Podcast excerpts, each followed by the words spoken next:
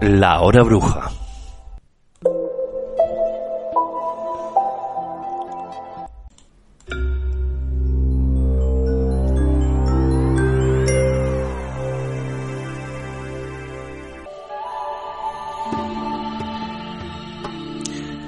Viaja con, con nosotros en esta noche bruja hacia el origen de, las, de la España negra, de nuestro pasado negro en África, en el Congo,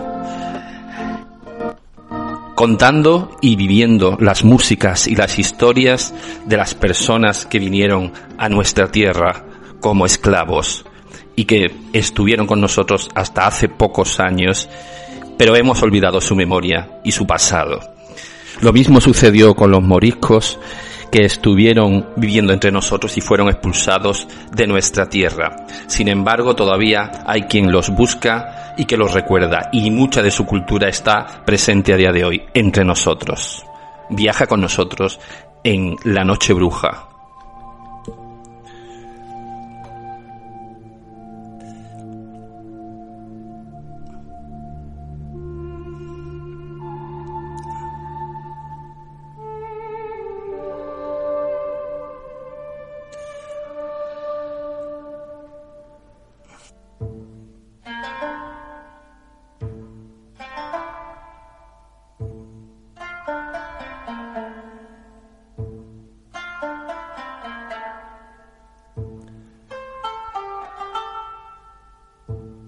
¿Por qué lo miras con recelo?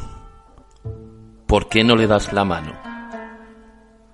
¿Por qué no le hablas con franqueza? ¿Por qué tienes miedo cuando lo ves? ¿Acaso no ves esas murallas en tu propia calle? ¿Quién crees que construyó esas murallas? ¿Acaso no ves la torre, esa torre moruna que hay en tu ciudad o en tu pueblo? ¿Quién crees que construyó esa torre? ¿Acaso no escuchas flamenco? ¿De dónde cree que viene esa, esa música? Y si comes alboronía, ¿de dónde dirías que viene esa comida?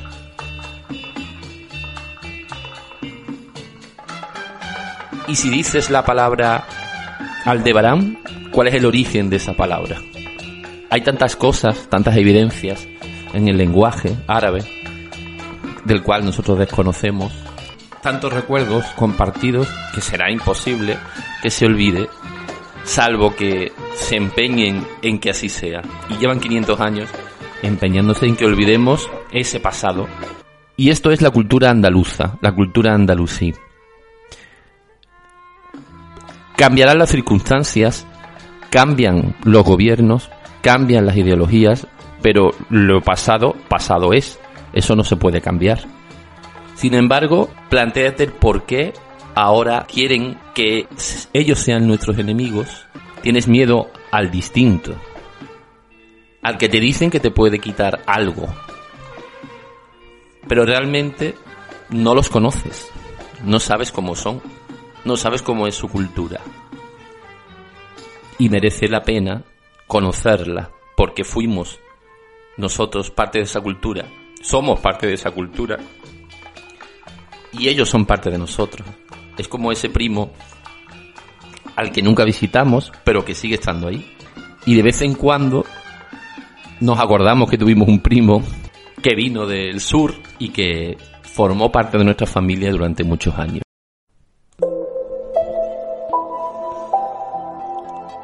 La hora bruja.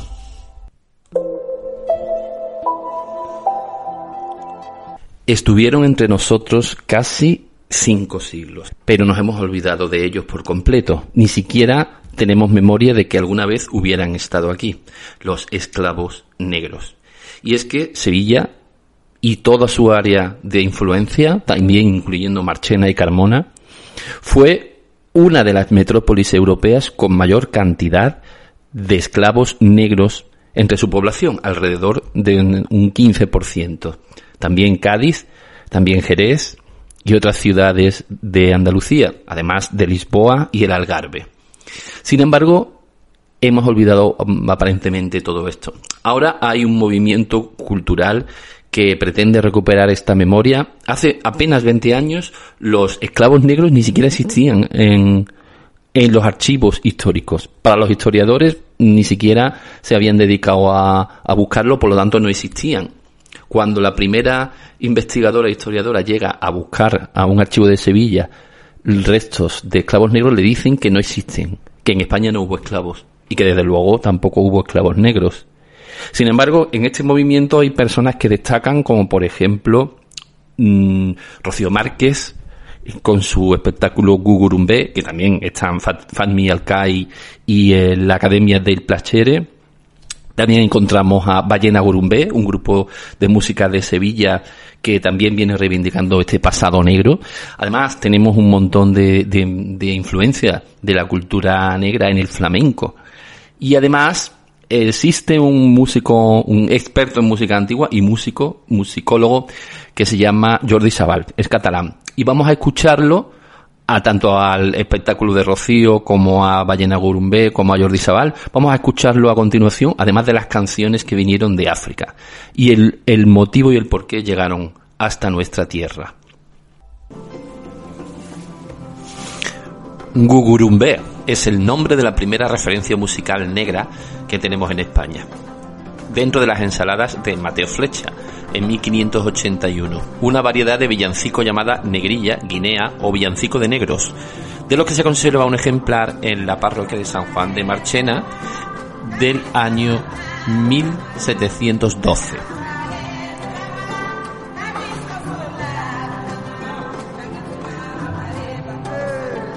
en donde podemos observar el, el, lenguaje español vozal con el que los maestros de capilla pretendían imitar la lengua africana.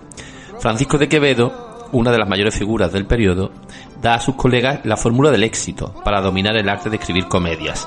Si escribes comedias y eres poeta sabrás guineo envolviéndolas R, L y al contrario, como Francisco, Francisco Primo Plimo, escribió Francisco de Quevedo.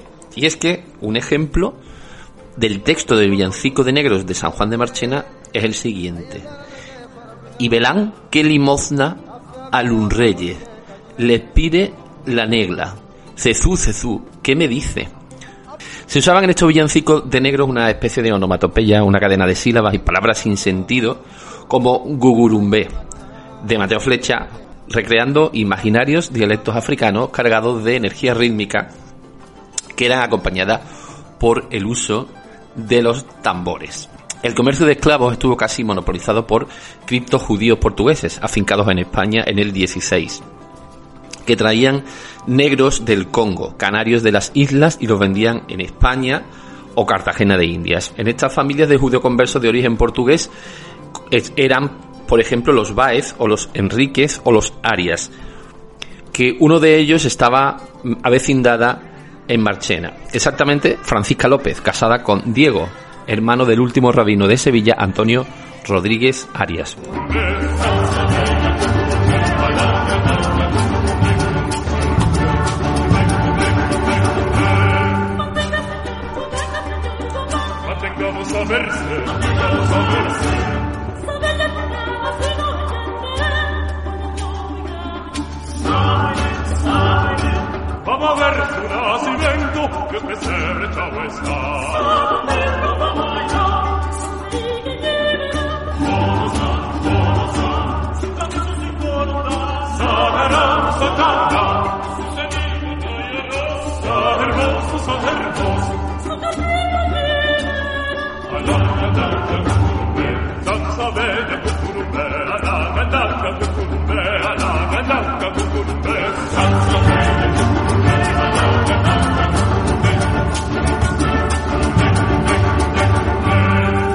En ambos carrillos le ponían una S y un clavo en medio, es decir, el anagrama de la palabra esclavo, para que todos supieran que era cautivo.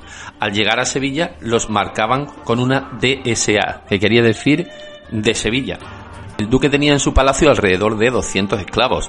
Y es que la, la, influencia de África subsahariana está detrás de la revolución armónica y rítmica que en torno a 1600 afectó a la música española, infiltrada en los compases y ruedas de acordes desembarcados en Lisboa y en Sevilla con las zarabandas, chaconas, folías, acabaron sonando en las iglesias y en los palacios.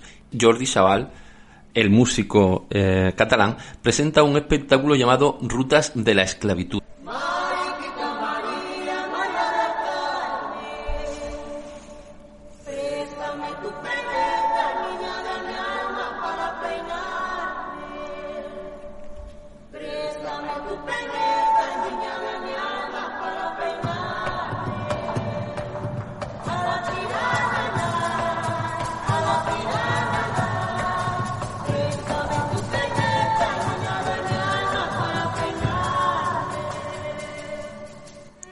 Venían barcos con, con, músicos de toda la España de la época, gallegos, catalanes, pero también africanos. Estaban aquí y estaban obligados a ir a misa, incorporar en sus villancicos, por eso se llaman de lenguas, estrofas y cuplés canciones en árabe, canciones en, lenguaje africano, ritmos africanos. Ahí y hacía más de 150 años que había un constante ir y venir. Claro, todos estos villancicos son las músicas del poder, de los que mandaban en aquel época, las músicas de la iglesia y de la corte. Debía haber también otras músicas que se filtraron a través del villancico, que era la forma más popular. La música es la verdadera historia viviente del ser humano. La música es siempre viviente. Cuando escuchamos una canción eh, africana, Sansabella Gungurumbe,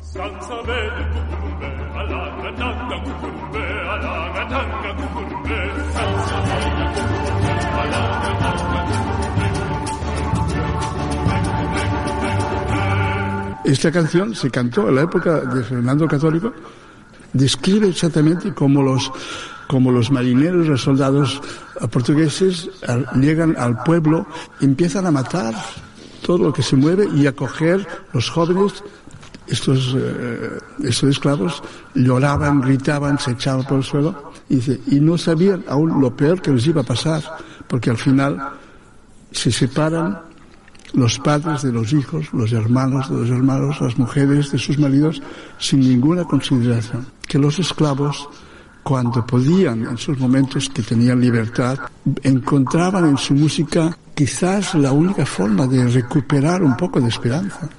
Cantando sus canciones, la música era en estas personas el único espacio de libertad que, les quedaba.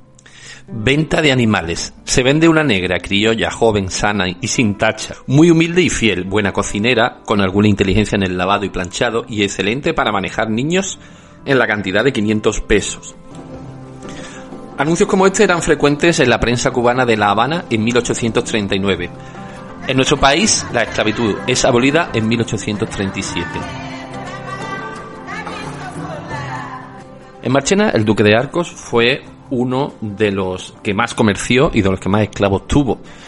Por ejemplo, el flamenco Felipe Boulet reclama al duque de Arcos en 1663 un esclavo llamado Jamete Aholcada, de color negro, 28 años, que se había escapado de su casa en Madrid, en la calle San Roque, y que supo dos años después que estaba en Marchena en poder del duque de Arcos. Según Alfonso Franco, catedrático de, Historia de la Universidad de Sevilla, el duque de Arcos podía tener alrededor de 200 esclavos en sus palacios, tanto en Marchena como en Sevilla, y 100 esclavos tenía el arzobispo de Sevilla.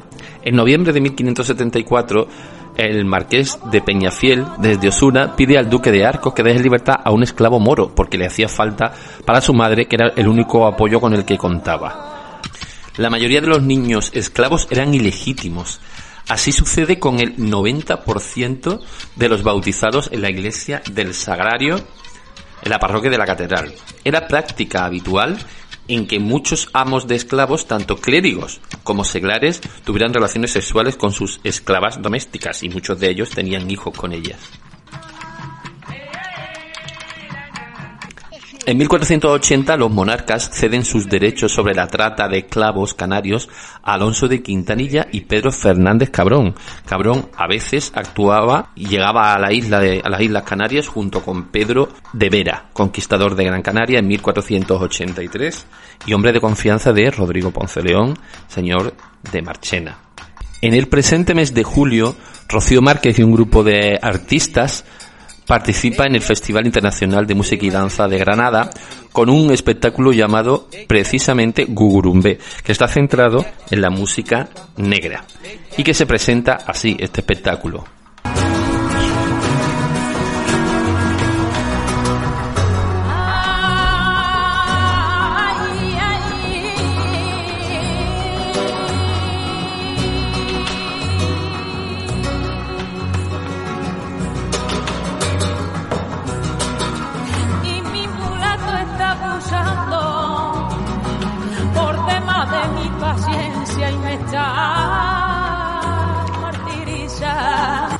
Además, hay otro proyecto cultural en la ciudad de Sevilla que pretende rescatar las raíces negras de la ciudad, en donde hubo un 10% de población negra, y que se llama Ballena Gurumbé, y que tiene un disco llamado Afroandaluz. Ballena Gurumbé nace de la inquietud por conocer el vínculo que tenemos aquí en Andalucía con el tambor afro. El objetivo de Ballena Gurumbé es dar a conocer a través de la música la influencia tan grande rítmica y cultural que tenemos en Andalucía.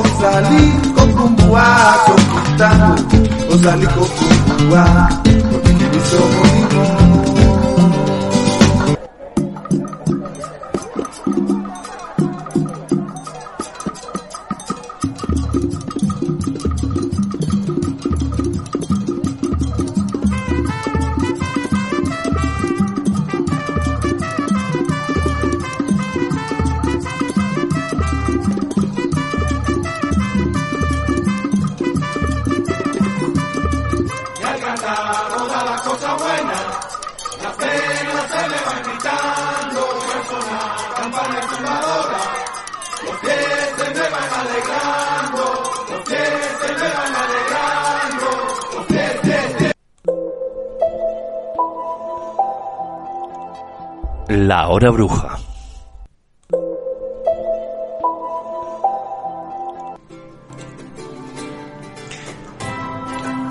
Francisco de Ahumada, el negro que nació de padres blancos.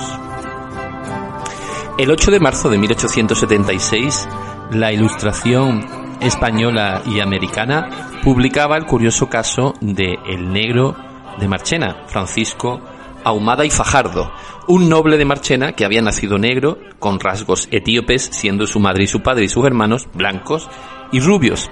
Sobre este caso, los científicos de la época especularon mucho y analizaron sus antecedentes y concluyeron que se debió a que la madre, en el tiempo de la gestación, estaba muy concentrada en un cuadro de los reyes magos que tenía en su cuarto. Don Francisco se casó con una mujer blanca y sus hijos salen mulatos don Francisco Ahumada y Fajardo, residente en Marchena, el cual siendo hijo de padre y madre blancos era negro, atezado, con cabello ensortijado, narices anchas y otras particularidades que se notan en los etíopes. Y al contrario, dos hermanos suyos, don Isidro y don Antonio, eran muy blancos y de pelo rubio. Se decía que la singularidad de don Francisco había nacido de que la madre había fijado con vehemencia la imaginación en una pintura de los Reyes Magos que tenía en el dormitorio.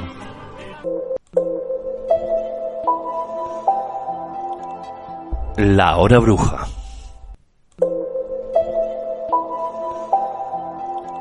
Juan Fernando Sánchez lleva toda su vida investigando las raíces de Andalucía y uno de los fenómenos que más le ha llamado la atención ha sido el de los moriscos, con los cuales se identifica. Los moriscos no fueron otros que aquellos que fueron expulsados después de haberse hecho um, cristianos por obligación, desde luego, obligados por el rey, y que siguieron yendo y viniendo de África a nuestra tierra, a nuestra Andalucía.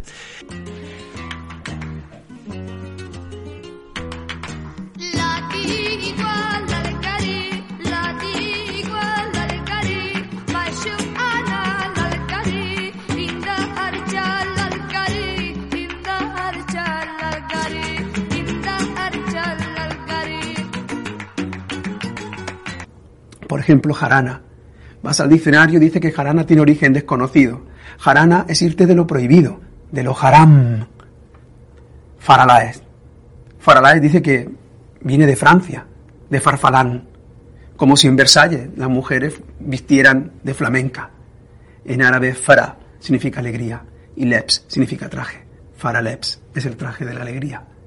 Fará es alegría. Feria viene de Fará. Flamenco viene del árabe morisco. Fela, menkup. Fela significa campesino. Cuando te quitan lo material eres un mindún. De ahí viene la palabra mindundi. Pero cuando te quitan lo material y lo inmaterial, lo que tienes y lo que eres, cuando dejas de ser quien has sido siempre, cuando lo has perdido todo y te conviertes en un marginado, en un excluido, entonces eres un menkup.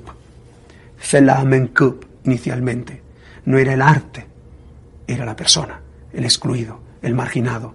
Fonética, árabo-andalusí, de la algarabía, que te pueden amputar para que dejes de ser tú.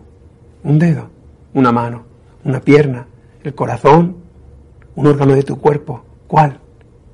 La única parte que te pueden quitar para dejar de ser tú es la memoria. Mirarte en el espejo y no reconocerte. Hay pueblos que si miran al espejo no se reconocen, aunque lo reconozca todo el mundo. Andalucía es así.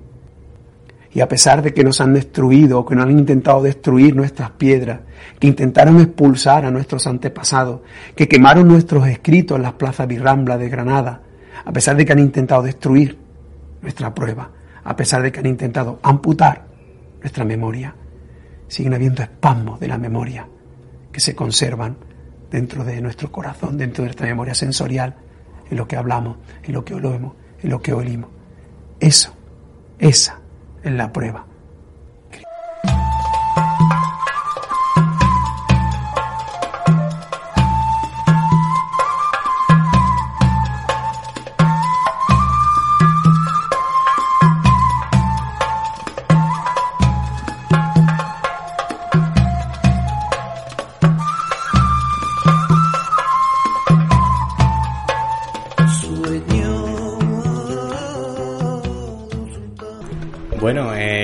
Eh, lo primero que hay que decir que el bandolerismo no es un fenómeno exclusivamente de la época morisca.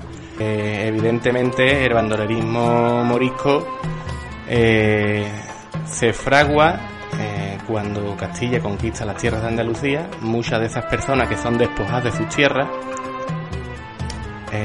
tienen que acudir, que ir a los montes, se echan al monte y muchos de ellos pues se transforman en, guerrilleros. Eh, bueno, se les ha dado distintos nombres, ¿no? Tienen gorfines, están los monfíes, hay varios, ¿no? Varios nombres o denominaciones de las que se les da. Pero sí, evidentemente el bandolerismo tal como se ha conocido en Andalucía mm, deriva de ese primigenio bandolerismo morisco que fue quien, quien combatió a- al poder castellano con las armas en la mano y desafiaba en la sierra, eh, en esas honduras de Andalucía profunda, donde el imperio castellano no podía llegar con sus huestes, ¿no? Y ahí es donde se, se hicieron fuertes. La noche bruja.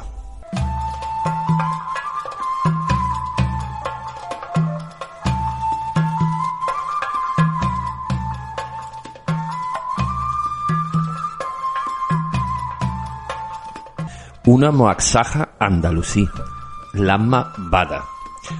De entre las canciones de época medieval que consiguieron resistir al paso de tiempo y que tienen su origen en Andalucía, por lo tanto es música andalusí, una de ellas se camufló entre el folclore del norte de África, donde se ha mantenido gracias a las tradiciones orales que han viajado de padres a hijos en el Magreb. Lambabada significa literalmente se movía sutilmente. Es una moaxaja andalusí, un tipo de composición poética en árabe, que finaliza con una jarcha del siglo XIV y de autor anónimo muy popular en el mundo africano y árabe en la actualidad. Fueron los hermanos Rabaní, unos célebres músicos libaneses del siglo pasado quienes se encargaron de darle fama a este poema amoroso, perdurando como una de las pocas canciones andalusíes peninsulares que nos ha quedado. Desde la aparición de esta versión, numerosos artistas y músicos de todos los países, especialmente de África y del mundo árabe, han realizado su propia interpretación, además de numerosas orquestas de países africanos. Esta que estamos escuchando corresponde a Radio Tarifa. Su su traducción literal es la siguiente.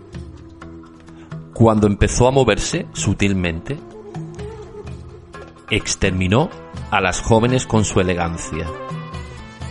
Mi amor, con su belleza, es alucinante. Si me entrego por él, ¿acaso vendrá? En un minuto me cautivó, en un jardín y entre colinas. Hasta las ramas ha hecho prisioneras de su amor cuando cantó.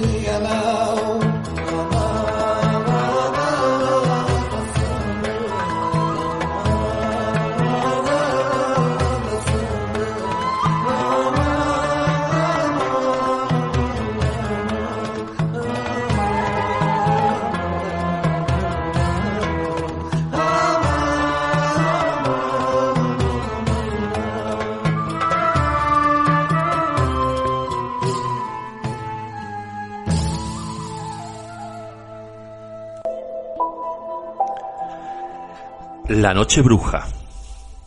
Ah, ¿Cabría destacar algún nombre en concreto de algún bandolero con el que tú, que, que tú hayas estudiado en profundidad para conocer su origen? Pues Barbarroja es hijo de una esclava morisca de Marchena, que se llama Catalina, y además esto lo reconoce y lo escribe el cronista oficial de los, de los Reyes Católicos. Y este hombre, esta, bueno, esta esclava, eh, consigue escapar a, a la isla de Lesbos, que es donde caza con un sultán otomano, y de ese matrimonio es donde nace Barbarroja, que además tiene varios hermanos más que también se dedican a, a lo mismo que él, ¿no? Y Barbarroja pues tenía espe- especial predilección por los navíos del duque de, de Ozuna. Es decir, que él nunca olvidó sus orígenes y él tenía perfectamente presente siempre de dónde venía y contra quién luchaba y por supuesto las causas que lo, que lo, que lo animaban. Y el que hay en Tetuán,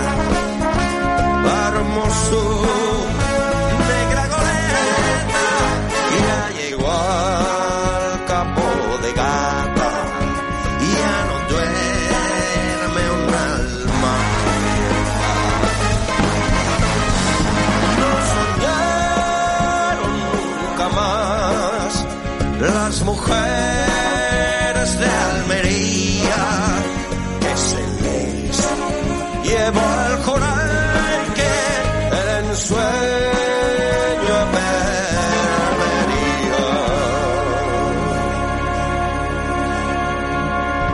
Eh, después hay otros menos conocidos, pero también fueron bastante famosos. Eh, hay uno que se llama Amete Boali. Amete Boali eh, es un... Ha- Amete que viene de Hamed, ¿no? O sea, en el, en el idioma Sí. árabe sería Ahmed y, y al, al traducirlo al castellano se, se le escribe como Jamete, Sí. pero viene es Ahmed. En las crónicas, bueno, aparece así. Esto es un texto que aparece en, en una revista de, de temática tari- tarifeña eh, y que mm, a su vez apareció en la biblioteca británica. Y cuenta la historia de Diego Chinchón, que es un morisco natural de Ozuna, es un carbonero. Y este hombre, pues un día tiene una pendencia con otro carbonero, tuvieron una pelea, le da muerte al otro carbonero y, y él se tiene que escapar, va, se va a Málaga y estuvo allí viviendo en Málaga con su padre hasta que, que finalmente su padre fallece, ¿no? Entonces, eh, estamos hablando entre la época de 1609 y 1614, que además coincide con una ofensiva La expulsión de los moriscos. de la expulsión parcial, y me gusta recargar lo parcial de los moriscos. Y este hombre pues pasa a la pasa a Berbería y, y allí pues conoce a, a la hija de un sultán, se casa con ella y el sultán pues le monta le monta en fin varios navíos con bastantes hombres y bueno llegó a ser un, un arrae bastante conocido en, en toda la costa andaluza, ¿no? ¿Qué es una raíz? Un arrae es un capitán. Arrae es, es capitán. Y fue bastante conocido en las costas andaluzas. Y bueno, de hecho, eh, dio bastantes golpes y, bueno, como casi siempre suele pasar, eh, su última batalla pues, se dio en Tarifa, en, en un asalto a las costas de Tarifa. Y bueno, eh, cuenta las crónicas que peleó con mucho valor él y sus hombres, pero bueno, al final fueron cazados por, por otro grupo más numeroso de, de soldados castellanos.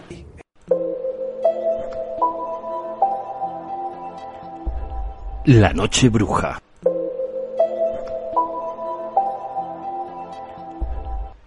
La importancia del flamenco, la relación del flamenco con el pasado morisco y andalusí. Por ejemplo, la tarara. La tarara que vamos a escuchar ahora es una melodía andalusí, claramente.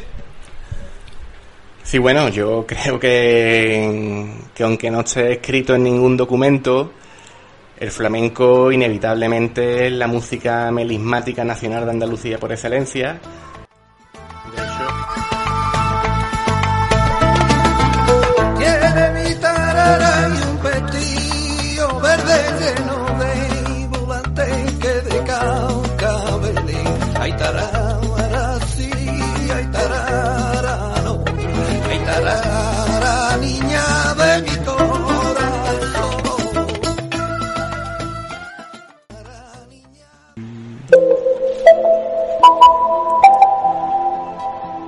Noche bruja. Alimento para el alma.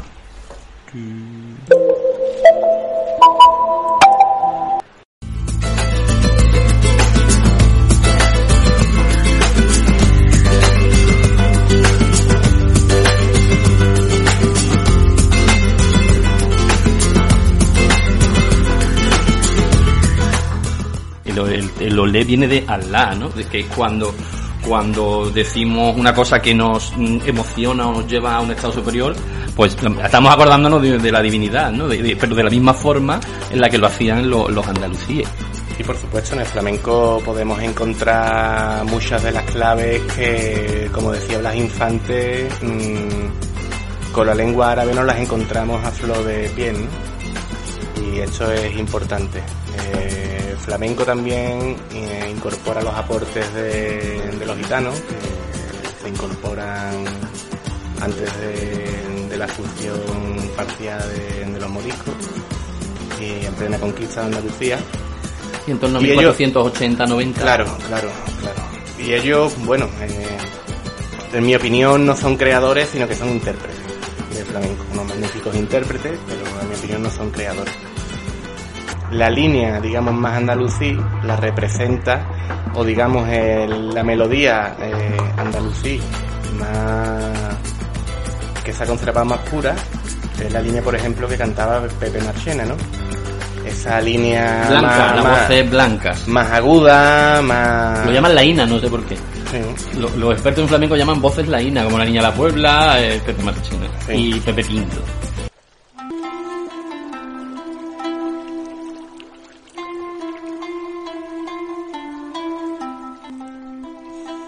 En Marchena también hubo muchos moriscos.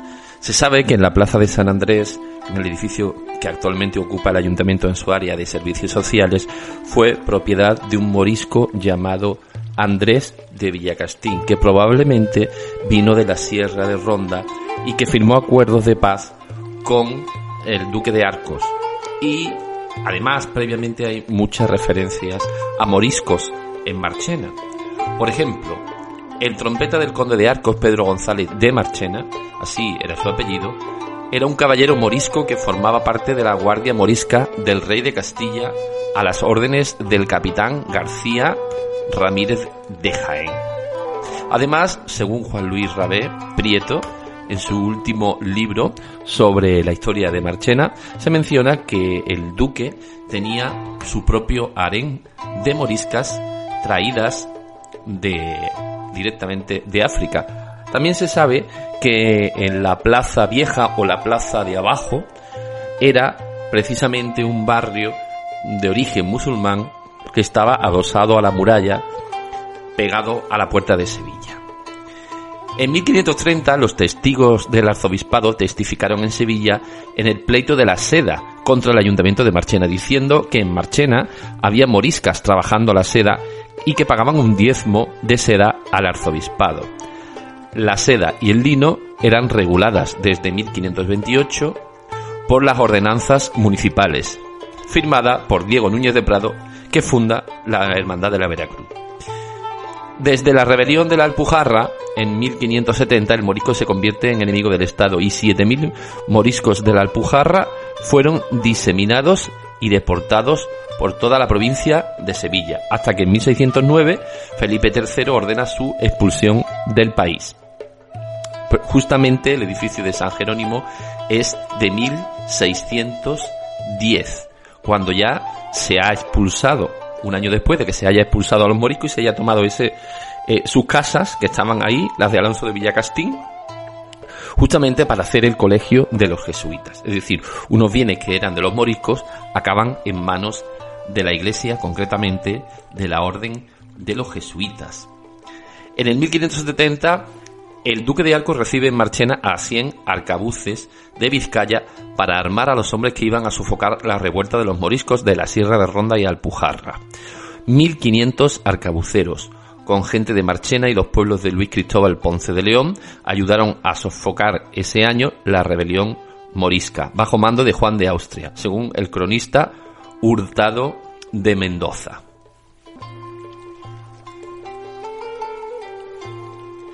La primera gran batalla se dio contra Istán y la última gran derrota morisca fue en Monda. Cayeron Ojén, Istán, Monda, Tolox, Guaro, Cartagima y Jubrique.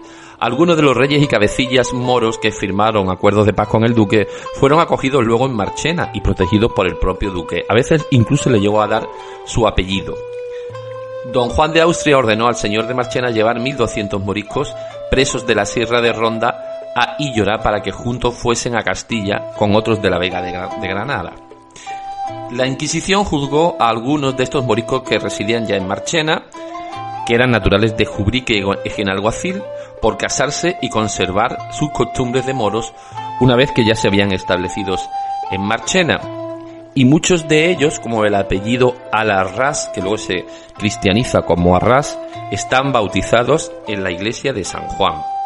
El rico comerciante granadino y morisco Isidro de Chávez perdonó nueve mil reales a don Pedro de Marchena, que era alcaide del crimen de Granada y asistente de la villa de Marchena en el 1699.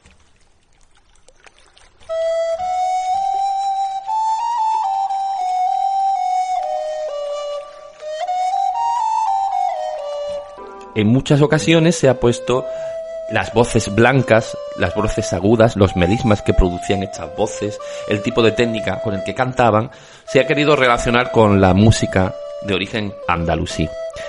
Según el arabista Emilio García Gómez, el músico del siglo XI, Abu Hassan Ali ibn Nafi, de origen oriental, que tenía la voz melodiosa y aguda, introdujo en Hispania las melodías orientales, añadió, el laúd, al laúd una quinta cuerda, fundó el primer conservatorio del mundo islámico e introdujo los cantos melódicos árabes conocidos como nubas. Este artista no es otro que Sir que es el mayor músico de la historia de Al-Ándalus. Tras los pasos de Sir hubo otro investigador musical pakistaní llamado Aziz Baluch, que vino a España buscando referencias sobre el sufismo y la música en los años 30 y acabó cantando flamenco en la compañía de Pepe Marchena. Además, este Aziz Baluch trabajó para la Embajada de Pakistán en España y escribió un libro sobre la cultura árabe y el origen del cantejondo, que para él estaba claro que este origen era nada menos que mm, árabe, andalusí, y además lo relacionaba con la música de su país, con la música de Pakistán. Eh, participó en 1963 en el primer Festival Mundial de Poesía Árabe, que se celebró en Córdoba por el noveno centenario de la muerte de Ibn Hassan de Córdoba. Y así sonaba exactamente la seguirilla interpretada por Aziz Baluch, también conocido y bautizado con este nombre por Pepe Marchena. Era su apodo el Marchenita.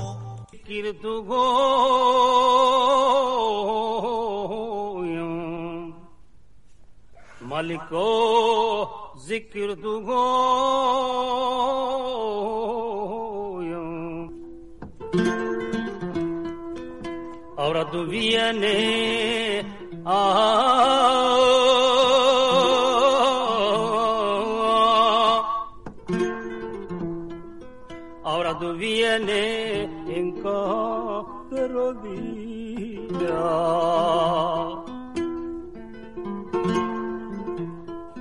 Ahora tú vienes en cada rodilla.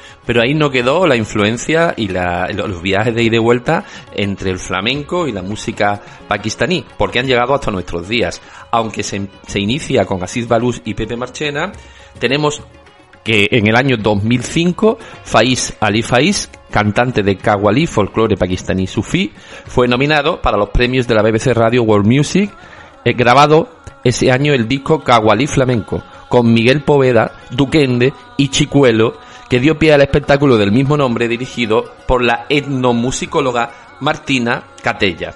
Martina Catella, precisamente, la directora además de la web Sing the World, nos dice que sufismo y flamenco tienen mucho en común. Primero tienen un sistema musical que viene de la misma zona, un vocabulario similar y las mismas preguntas existenciales. El Qawwali es una tradición musical de sufismo que se inicia en el siglo XIV en los lugares santos sufíes de la India y Pakistán. Y otros cantadores flamencos también han grabado este flamenco Qawwali o flamenco sufí que suena así.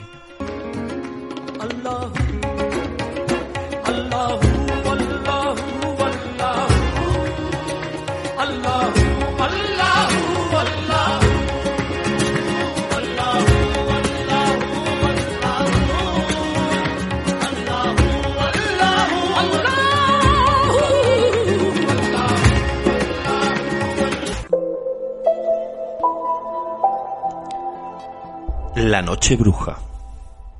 Y luego, bueno, pues está, digamos, el flamenco más gitanao, que es la línea que, que defiende el Mairena. Antonio Mairena. y- Pero no se cuenta la historia de, de opresión que tiene detrás y, por supuesto, el sentido que, de- que, que tiene el flamenco en sí, porque es que el flamenco es la expresión de- de- del pueblo andaluz.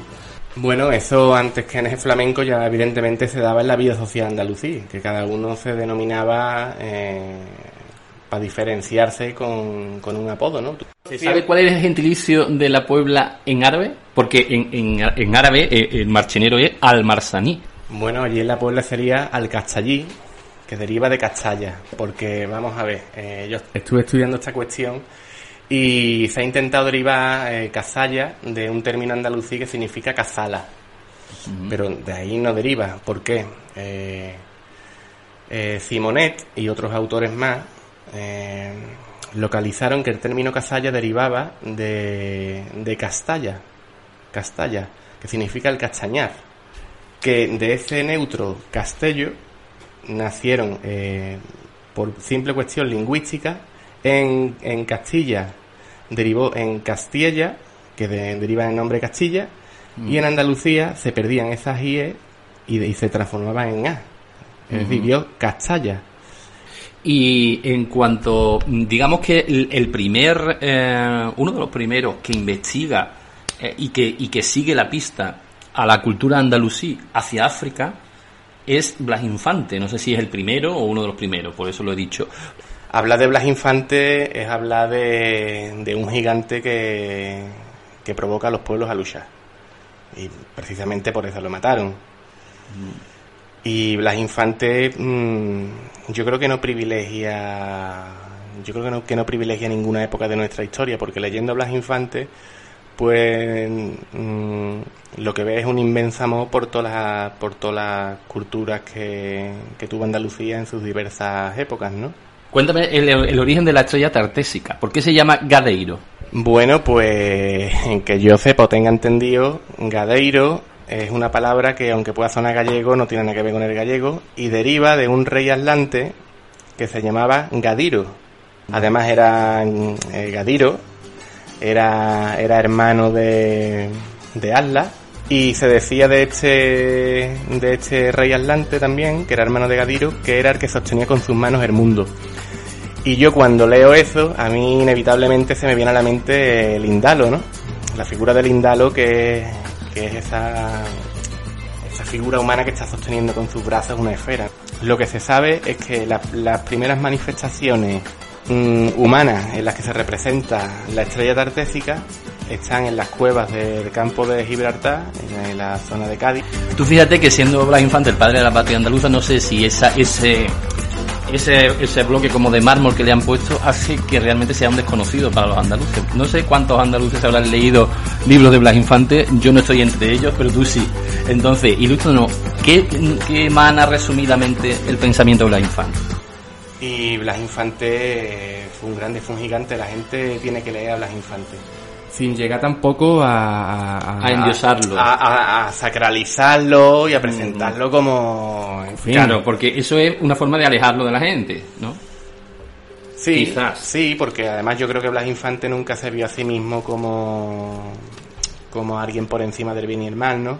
Blas Infante siempre se definió a sí mismo como un andaluz coherente, como un andaluz enamorado de su tierra, y yo creo que así es como se debe de leer a Blas Infante, ¿no?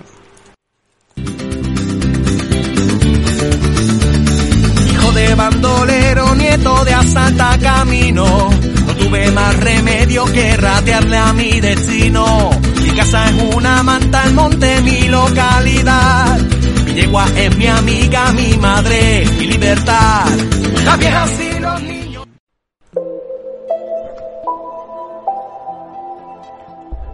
La noche bruja.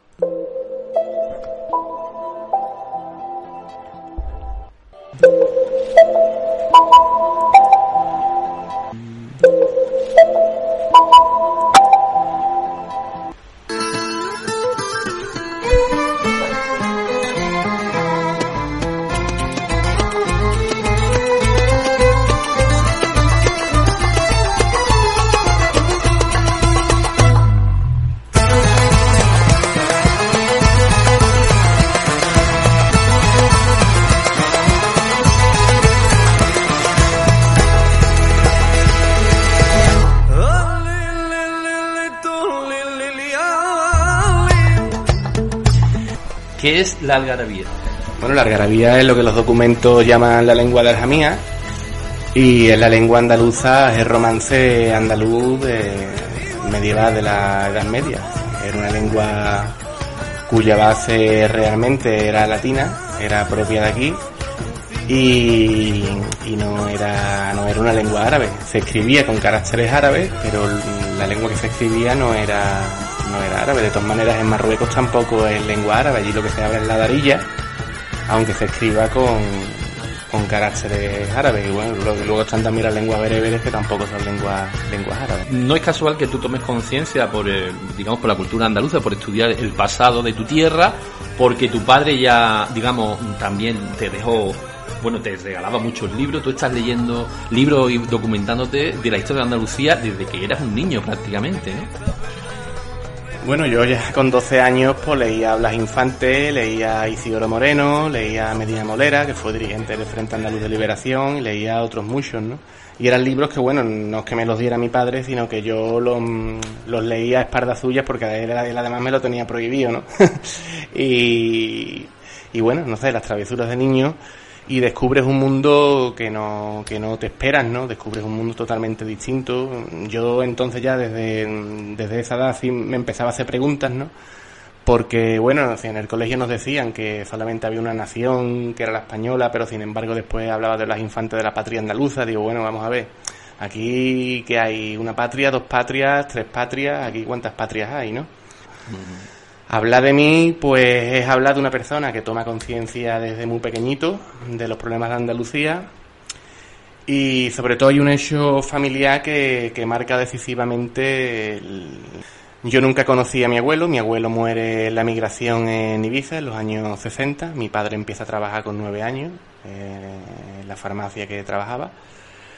Y bueno, pues evidentemente mm, yo siempre escuchaba la historia familiar de, bueno, eh, fíjate el abuelo, porque además no se pudo traer cuerpo.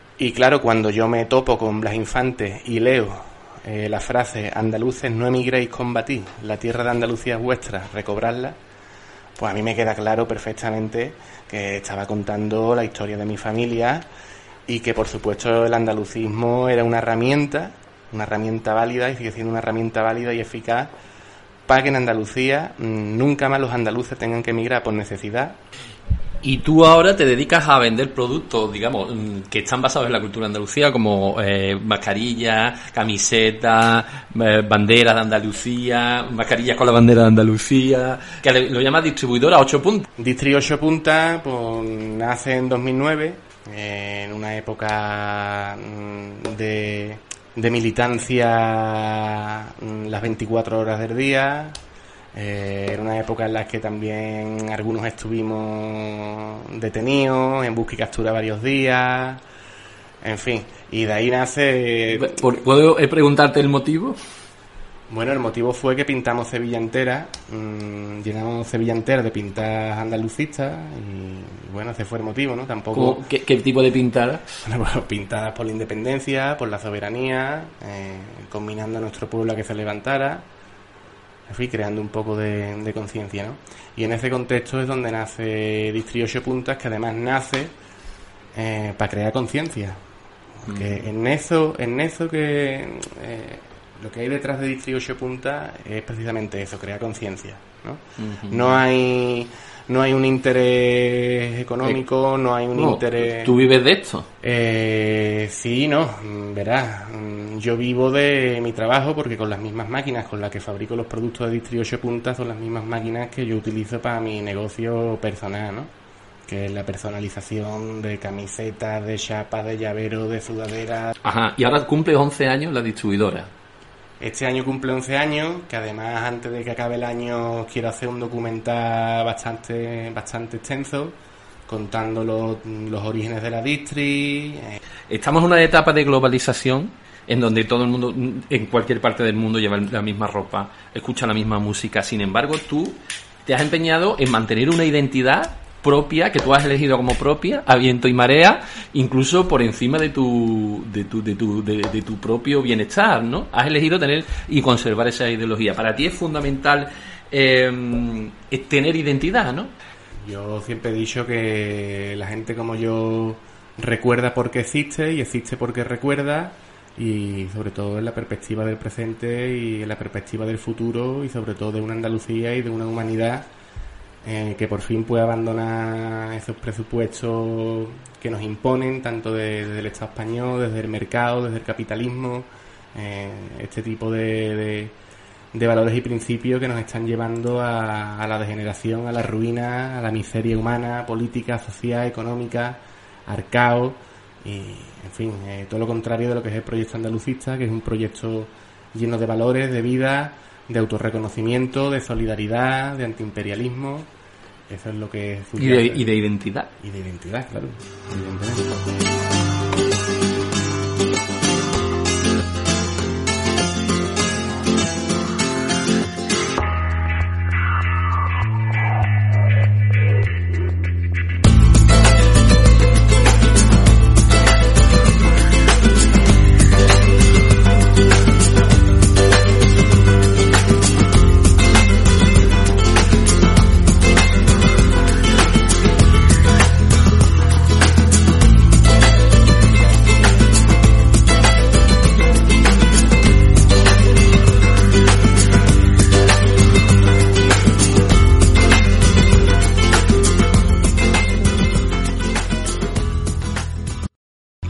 Bueno, yo soy independentista porque Andalucía es una nación a la que se le robó su libertad, su independencia y su soberanía. Si no se nos hubiera robado eso, mm, posiblemente hoy simplemente nos definiríamos como andaluces y como rojos, sin más. ¿Y por qué soy independentista? Porque yo creo que la independencia es la más alta expresión de libertad de un pueblo.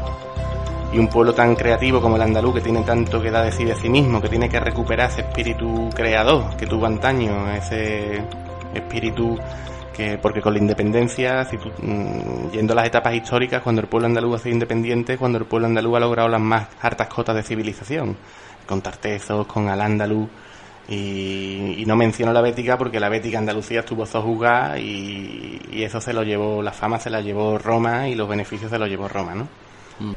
Y en cuestión económico, Andalucía, ¿tú crees que podría ser independiente en un contexto internacional como el que tenemos? ¿O no? O sea, ¿recursos hay? ¿O la cuestión es cómo se reparten? ¿O cuál es tu planteamiento? Hombre, recursos hay, evidentemente. Andalucía es una de las tierras más ricas del mundo. Lo que pasa que, claro, el mercado pues es el que le asigna el valor a, a los productos y a las cosas y el mercado decide que, que seamos simplemente un país de, de camareros, de turismo, de que nuestra agricultura no valga nada y, a ver, que Andalucía cuando ha sido independiente, Andalucía, ya te digo, eh, no solamente las más altas cotas de la civilización, sino Andalucía era, ha sido bastante rica en todos los aspectos. Entonces lo que tenemos que ganar con la independencia es esto, esto, todo. Me ha llamado la atención una cosa que has dicho, que es que el, precio que tú has pagado por mantener estas ideas, porque sabemos que son ideas que son minoritarias, que no están, que son rechazadas por parte de la población, por gran parte de la población. Eh, ¿A qué precio has tenido tú que pagar por mantener estas ideas? Porque independientemente de que se esté o no se esté de acuerdo, pero eh, obviamente la libertad para tener ideas y expresarlas eh, es lo que marca una democracia, que nunca debe faltar. Pero a la hora de expresar tu idea, habrás tenido problemas de todo tipo, ¿no? Hombre, por supuesto, vamos, problemas de todo tipo. Pues claro, yo he sufrido represión, a mí me han detenido, yo he estado en busca y captura, eh, a mí se me ha hecho vacío social, eh, yo he perdido muchos amigos que no han comprendido mi lucha militante, perdido muchas novias también por eso, y bueno, otros muchos aspectos personales que, que, también han afectado, ¿no? Y eso no, no es fácil, ¿no? Esto es como decía la canción de, de Barricada, La Oveja Negra Quizá, quizá anda un paso hacia adelante, quizá anda sin grillete, quiso vivir en libertad y eso nadie lo entiende. Se dice que el precio de la libertad es estar solo, ¿no? De alguna forma. Mm, sí, ¿no? en primera instancia, pues bueno, yo creo que sí, ¿no? Eh, pero vamos que Andalucía, en Andalucía hay muchísimos andalucistas, no estamos tan solos como, como la gente se cree. Hay más andalucistas de lo que la gente se cree y, bueno, esto mm, aquí seguiremos hasta, hasta la victoria final. Yo a lo mejor no, no lo voy a ver. Espero durar 150 años como Marc Antonio. Amo mi tierra, lucho por ella, mi esperanza es su bandera verde, blanca y verde, verde, blanca y verde.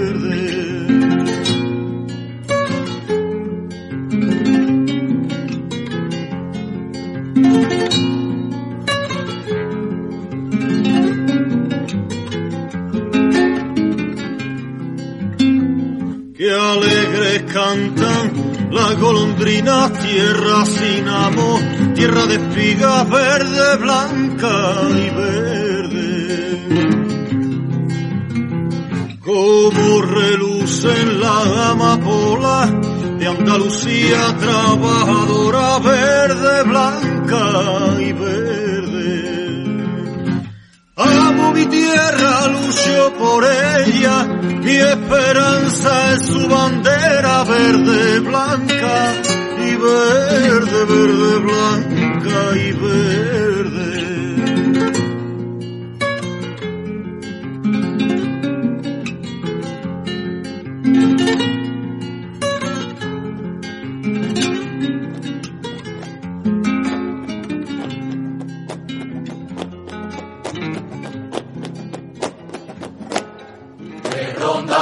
Vengo lo mío buscando, la flor del pueblo, la flor de mar. blanca y verde. Ay, qué bonita verla en el aire, quitando penas, quitando hambre, verde, blanca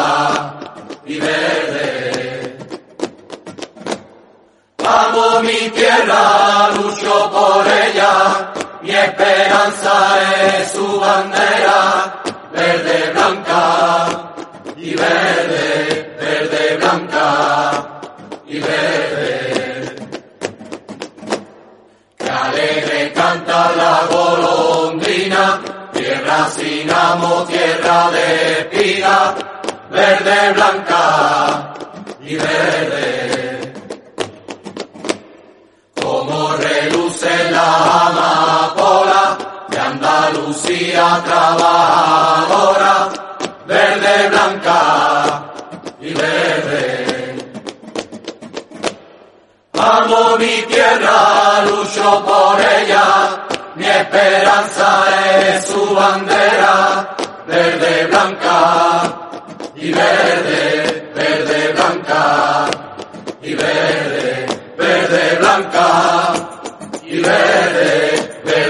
blanca y verde.